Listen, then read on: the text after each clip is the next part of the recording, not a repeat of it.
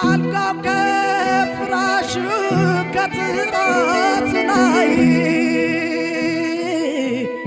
ካልጋው ከፍራሹ ከትራስ ላይ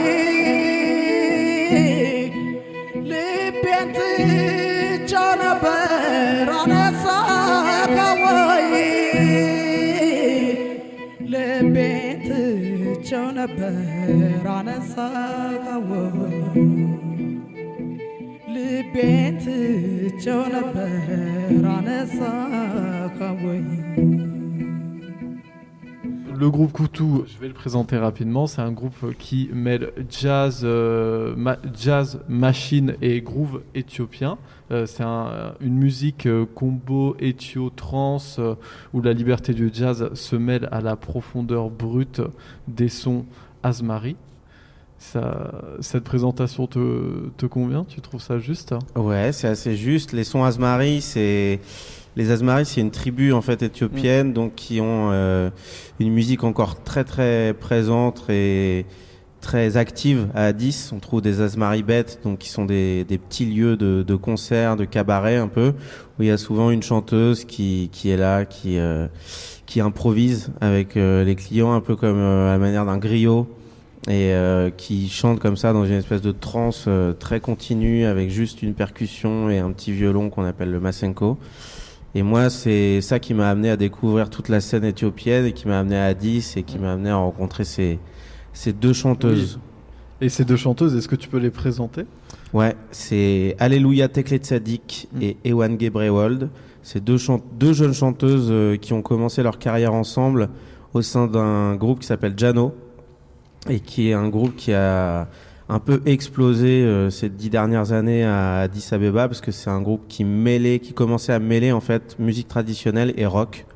Et c'était complètement, euh, ça se faisait pas à Addis euh, il y a encore dix ans et c'était assez nouveau. Donc les les gens sont assez euh, assez fans euh, et assez grands grands supporters de leur musique là-bas. Ils aiment beaucoup euh, voilà euh, tout ce qui est musique éthiopienne. Ils, ils- sont très fervents avec cette musique et du coup c'est un peu difficile de faire bouger les lignes, de ramener euh, des influences plus occidentales, tout ça. Donc quand elles ont commencé à faire ça, au début les gens étaient un peu euh, voilà qu'est-ce qui se passe? Et euh, petit à petit, euh, c'est rentré surtout dans la jeune génération. Et là, ils commencent à mêler euh, toutes les influences éthiopiennes avec euh, du hip-hop, de la trap, euh, des musiques électroniques. Il y a plein de choses qui se passent actuellement. Et là, c'est la scène est très très riche à Addis. Ça commence à bien bien exploser. Donc voilà, moi je suis arrivé à un peu à ce moment-là. Et du coup, euh, la première question qui me vient, c'est pourquoi et comment est-ce qu'un jour ton oreille, elle s'est posée sur un petit peu les sonorités éthiopiennes et qu'est-ce qui a fait que euh, tu aies choisi du coup ces deux chanteuses-là pour faire un groupe euh, Pourquoi l'Éthiopie tout simplement? Pourquoi l'Éthiopie? Parce que euh, l'Éthiopie, on, a, on a connu ces, musiques grâce à une collection qui s'appelle les Éthiopiques et qui est un, une espèce de monument. c'est Francis Falsetto, c'est quelqu'un qui est allé, un chercheur, un, un passionné de musique qui allé en Éthiopie dans les années 70, qui s'est rendu compte que personne ne connaissait cette musique et qui a ressorti un peu euh, sous forme d'une collection et à 30, euh, plus de 30 euh, numéros de, de disques qui retracent un peu toute la musique éthiopienne. et donc c'est quelque chose de très très riche et du coup après ça a commencé à voilà à se diffuser un peu en Europe, aux États-Unis et euh, il y a eu euh, Film Broken Flowers avec euh, la musique Ah de oui, Mulatu Atsatke Incroyable. qui a, qui a vraiment mis l'éthio jazz euh, en avant. Donc euh, voilà, c'est c'est tout ce courant-là, moi, que j'ai j'ai découvert. Et spécialement, donc comme je disais, ce qui m'a vraiment touché, c'est les voix dans leur plus simple appareil, quoi. Les voix vraiment brutes, donc Asmari, vraiment juste avec percu, euh, petit violon, euh, sans trop d'artifice, parce qu'ils ont des voix vraiment euh, très atypiques, particulières, euh, un peu rocailleuses, mais très riches au niveau des harmoniques et tout. Donc ça, j'étais un peu fan. Et puis, il y a Sébastien Lagrave, qui est le directeur d'Africolor, qui est un festival en région parisienne, qui m'a proposé, parce qu'il suivait un peu les activités avec le tri collectif et tout, de faire une créa avec un pays africain. Et moi, je lui ai dit, j'aimerais beaucoup aller en Éthiopie, voir ce qui se passe. Et donc, je suis allé là-bas en septembre 19, la première fois. Et je suis tombé sur une, euh, euh, personne formidable, Lucy James, qui était à l'époque euh, directrice culturelle de l'Alliance française et qui m'a emmené un peu partout dans tous les dans tous les lieux où les musiques se passaient, les lieux un peu underground, les clubs, les petits les petits théâtres et puis j'ai découvert toute la richesse de la scène et dont ces deux chanteuses. Et je les ai invitées dès le lendemain à jammer, à faire une session pour voir comment ça passait. Et voilà, c'est né de là. Euh, avant cette découverte de l'Éthiopie et de toute cette scène euh, éthiopienne, j'aimerais savoir euh, quel a été ton tout premier rapport à la musique, le violon, ton tout premier rapport à... Ben, moi, je viens plutôt à la base du, classique. Et classique et jazz euh, un peu par la suite parce que je suis, bah, je suis orléanais d'origine. J'ai grandi ici et j'ai fait un parcours entre euh, le conservatoire et une école de musique euh, qui est à rue de Bourgogne qui s'appelle Musique et Équilibre et qui développait tout un tas d'ateliers jazz, de musique en groupe, de musique plus actuelle en fait pour voilà. Et moi ça me faisait un bon un bon contrebalancement au conservatoire, un peu à cette rigueur de la musique écrite. J'avais euh, en contrepartie la possibilité d'improviser, de composer un peu ma musique à partir de d'un moment. Donc j'ai grandi un peu avec ça. Et puis euh, petit à petit, le jazz a pris le dessus. J'ai fait pas mal de choses dans le jazz, mais en ouvrant toujours sur des d'autres courants, en mêlant un peu d'influence rock, un peu de, musique contemporaine, enfin très ouvert. Et euh, voilà, là c'est le premier projet où, où vraiment je suis plus du côté des musiques du monde et des musiques actuelles. C'est un peu nouveau aussi pour moi. Donc, euh, et pourquoi le jazz il a pris le dessus bah, avec la postérité? Par rapport au classique? Parce que à un moment je devais faire un choix dans mes études. Euh, j'arrivais à un au moment où euh, je dois un peu choisir dans quelle direction euh, je me lance et j'avais vraiment besoin de de composer ma propre musique, d'être un peu plus libre, d'improviser, de je me voyais mal passer toute ma vie euh, derrière une partition et même si je respecte à fond la musique classique et les grands interprètes et et tous ces compositeurs, j'étais plus intéressé pour euh, créer ma musique et, et, la jouer et aller toujours rencontrer de nouvelles personnes pour euh, créer des projets. Euh, voilà. Et quelles ont été musicalement tes plus grandes influences en général, musicalement parlant Toujours compliqué, mais il y a. Hum, je pense que la musique de Bach, elle me suivra toujours parce que c'est quand on parle du classique, hein, c'est vraiment le mec qui me touche le plus parce que c'est en même temps très simple et très fin, très très élaboré, très compliqué, mais à l'écoute on s'en rend pas compte. C'est ce que j'aime dans la musique, c'est quand euh, c'est original, enfin quand tu as une, euh, une personnalité, une patte, mais qu'on sent pas la complexité, que ça, voilà, ça coule tout seul et que c'est euh, c'est évident. Et la musique de Bach, elle est pour moi comme ça, évidente. Il y a une espèce d'atemporalité où euh, on, ça pourrait être une musique d'aujourd'hui et c'est une musique qui a été créée il y a des centaines d'années et on s'en fout en fait. voilà, donc il y a ça, il y a la musique de Satie aussi dans un autre univers plus plus décalé, plus atypique très. J'aime les choses hein, qui, qui, surprennent. Donc, euh, dans, le, dans toute la sphère jazz, euh, rock, euh, je citerai Zappa, que j'aime beaucoup, qui est quelqu'un aussi qui avait un message assez fort de politique et, et, du coup qui se met beaucoup à sa musique avec tout un des textes très très critiques sur la société sur sur la société justement aux États-Unis voilà, donc euh, je peux te dire un peu ces, ces influences-là. Et comment s'est formé le groupe Si jamais on revient au groupe? Euh, Coutou Oui, bien sûr. Alors j'ai commencé du coup à bosser euh, avec les chanteuses euh, en donc en septembre 2019, à les rencontrer, on va dire, et ensuite ce qui s'est passé, c'est qu'on a, je suis reparti en France et on a communiqué à distance par WhatsApp. On s'envoyait des prods. Moi, j'envoyais des prods que je faisais avec euh, avec Quentin Biardeau, qui est un mec aussi d'Orléans, euh, qui a le groupe euh, Châtain, qui faisait, qui fait partie du tri collectif. Euh, on travaillait sur sur des sur quelques prods et on les envoyait aux filles et on renvoyait des voix par dessus. Et après, on remixait tout ça. Puis voilà, on faisait des échanges un peu comme ça en ping-pong pendant un an. Et euh, en novembre 2020, donc en plein confinement, je suis allé passer un mois euh, en Éthiopie. Et là, on a vraiment tout retravaillé avec les filles. euh, des nouvelles mélodies, des textes. On a affiné les textes, on a affiné les arrangements. Et à partir de ce moment-là, nous, on est allé en studio en France pour tout enregistrer par-dessus les voix euh, définitives. Donc c'était un processus un peu comme ça en, puzzle, mais qui était nécessaire puisqu'on n'habitait pas dans la même euh, partie du monde. Et donc le live est venu vraiment après. On a d'abord créé entre guillemets l'album. Et une fois qu'on a créé l'album, je me suis dit à quel musicien euh, pour euh, pour jouer ça en live quoi.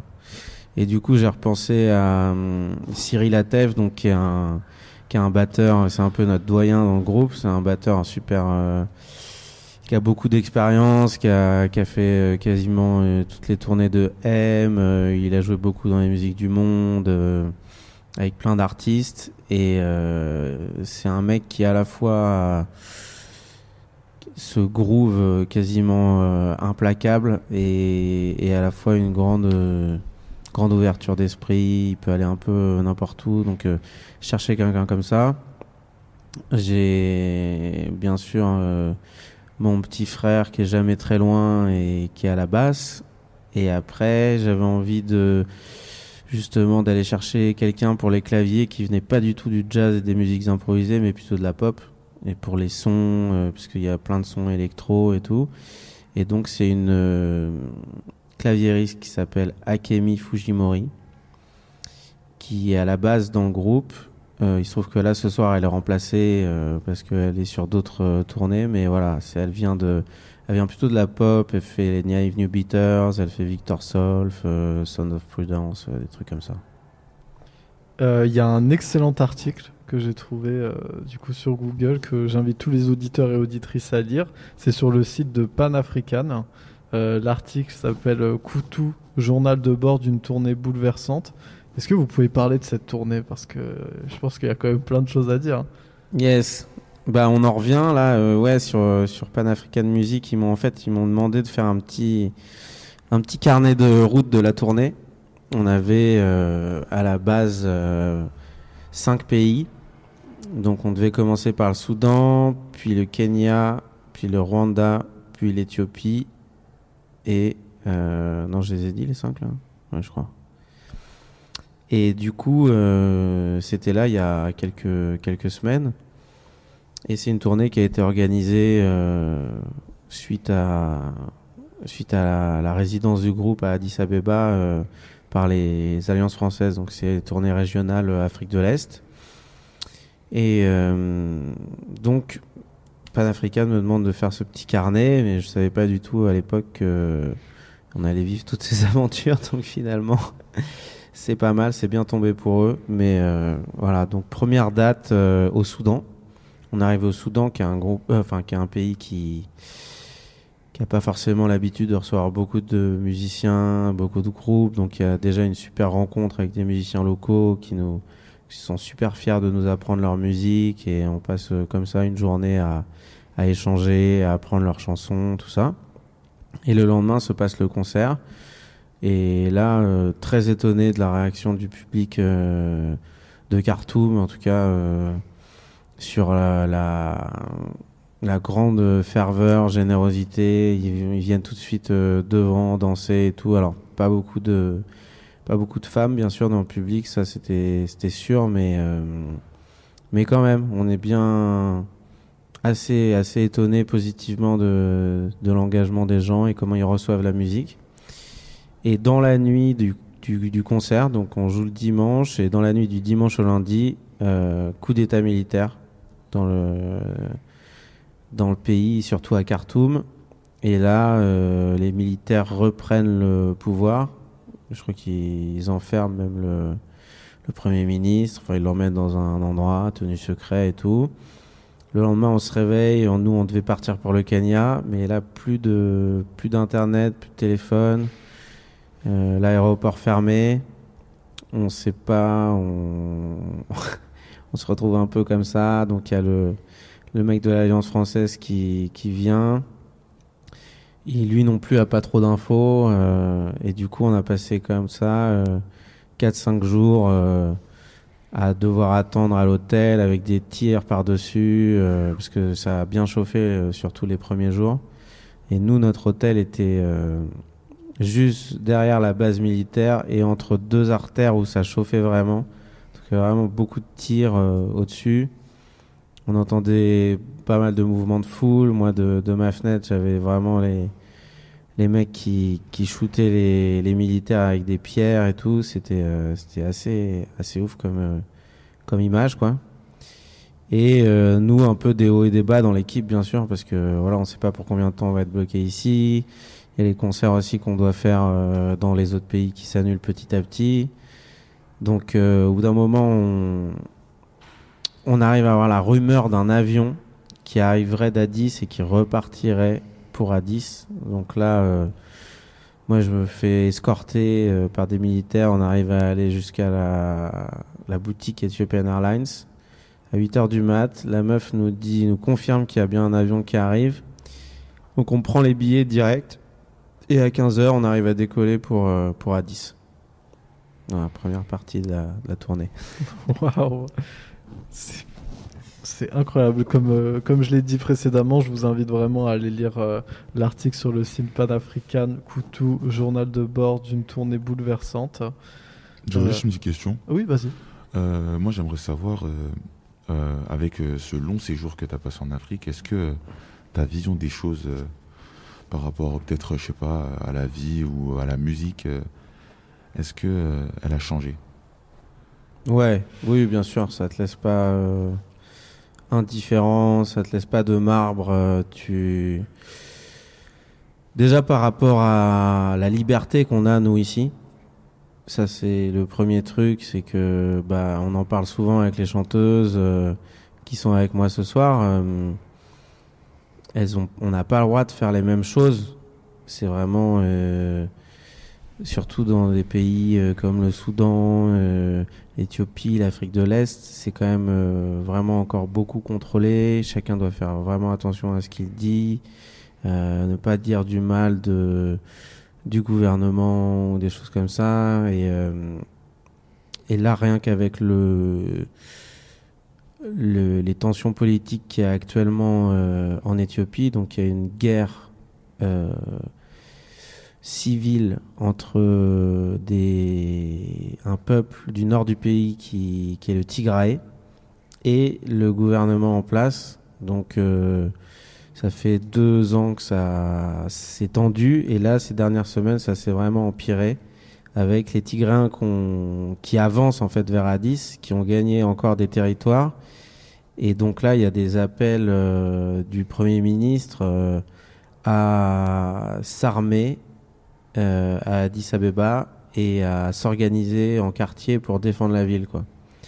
Donc ça, ça fait déjà un peu froid dans le dos, mais euh, il y a aussi du coup euh, les forces militaires donc, qui, qui, qui ont déclaré euh, l'état d'urgence.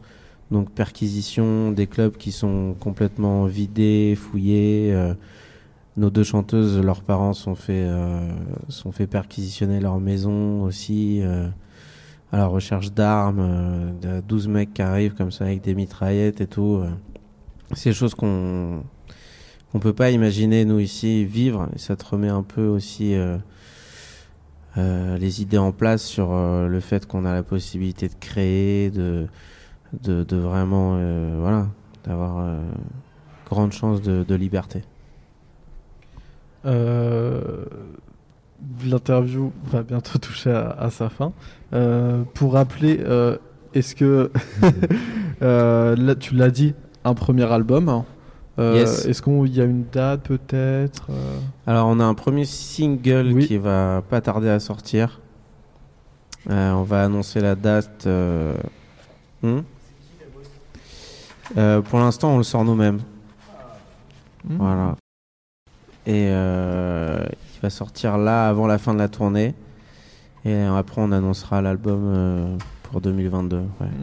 Et euh, où est-ce qu'on peut suivre un petit peu l'actualité de Koutou Koutou sur, euh, sur, euh, sur Instagram et Facebook surtout. Koutou euh, tiré musique. Euh, voilà. Une chaîne YouTube aussi, j'ai vu. Il y a une Avec chaîne un YouTube teaser. avec le premier teaser. Ouais. Pour l'instant, il n'y a pas grand chose, mais voilà, c'est les premiers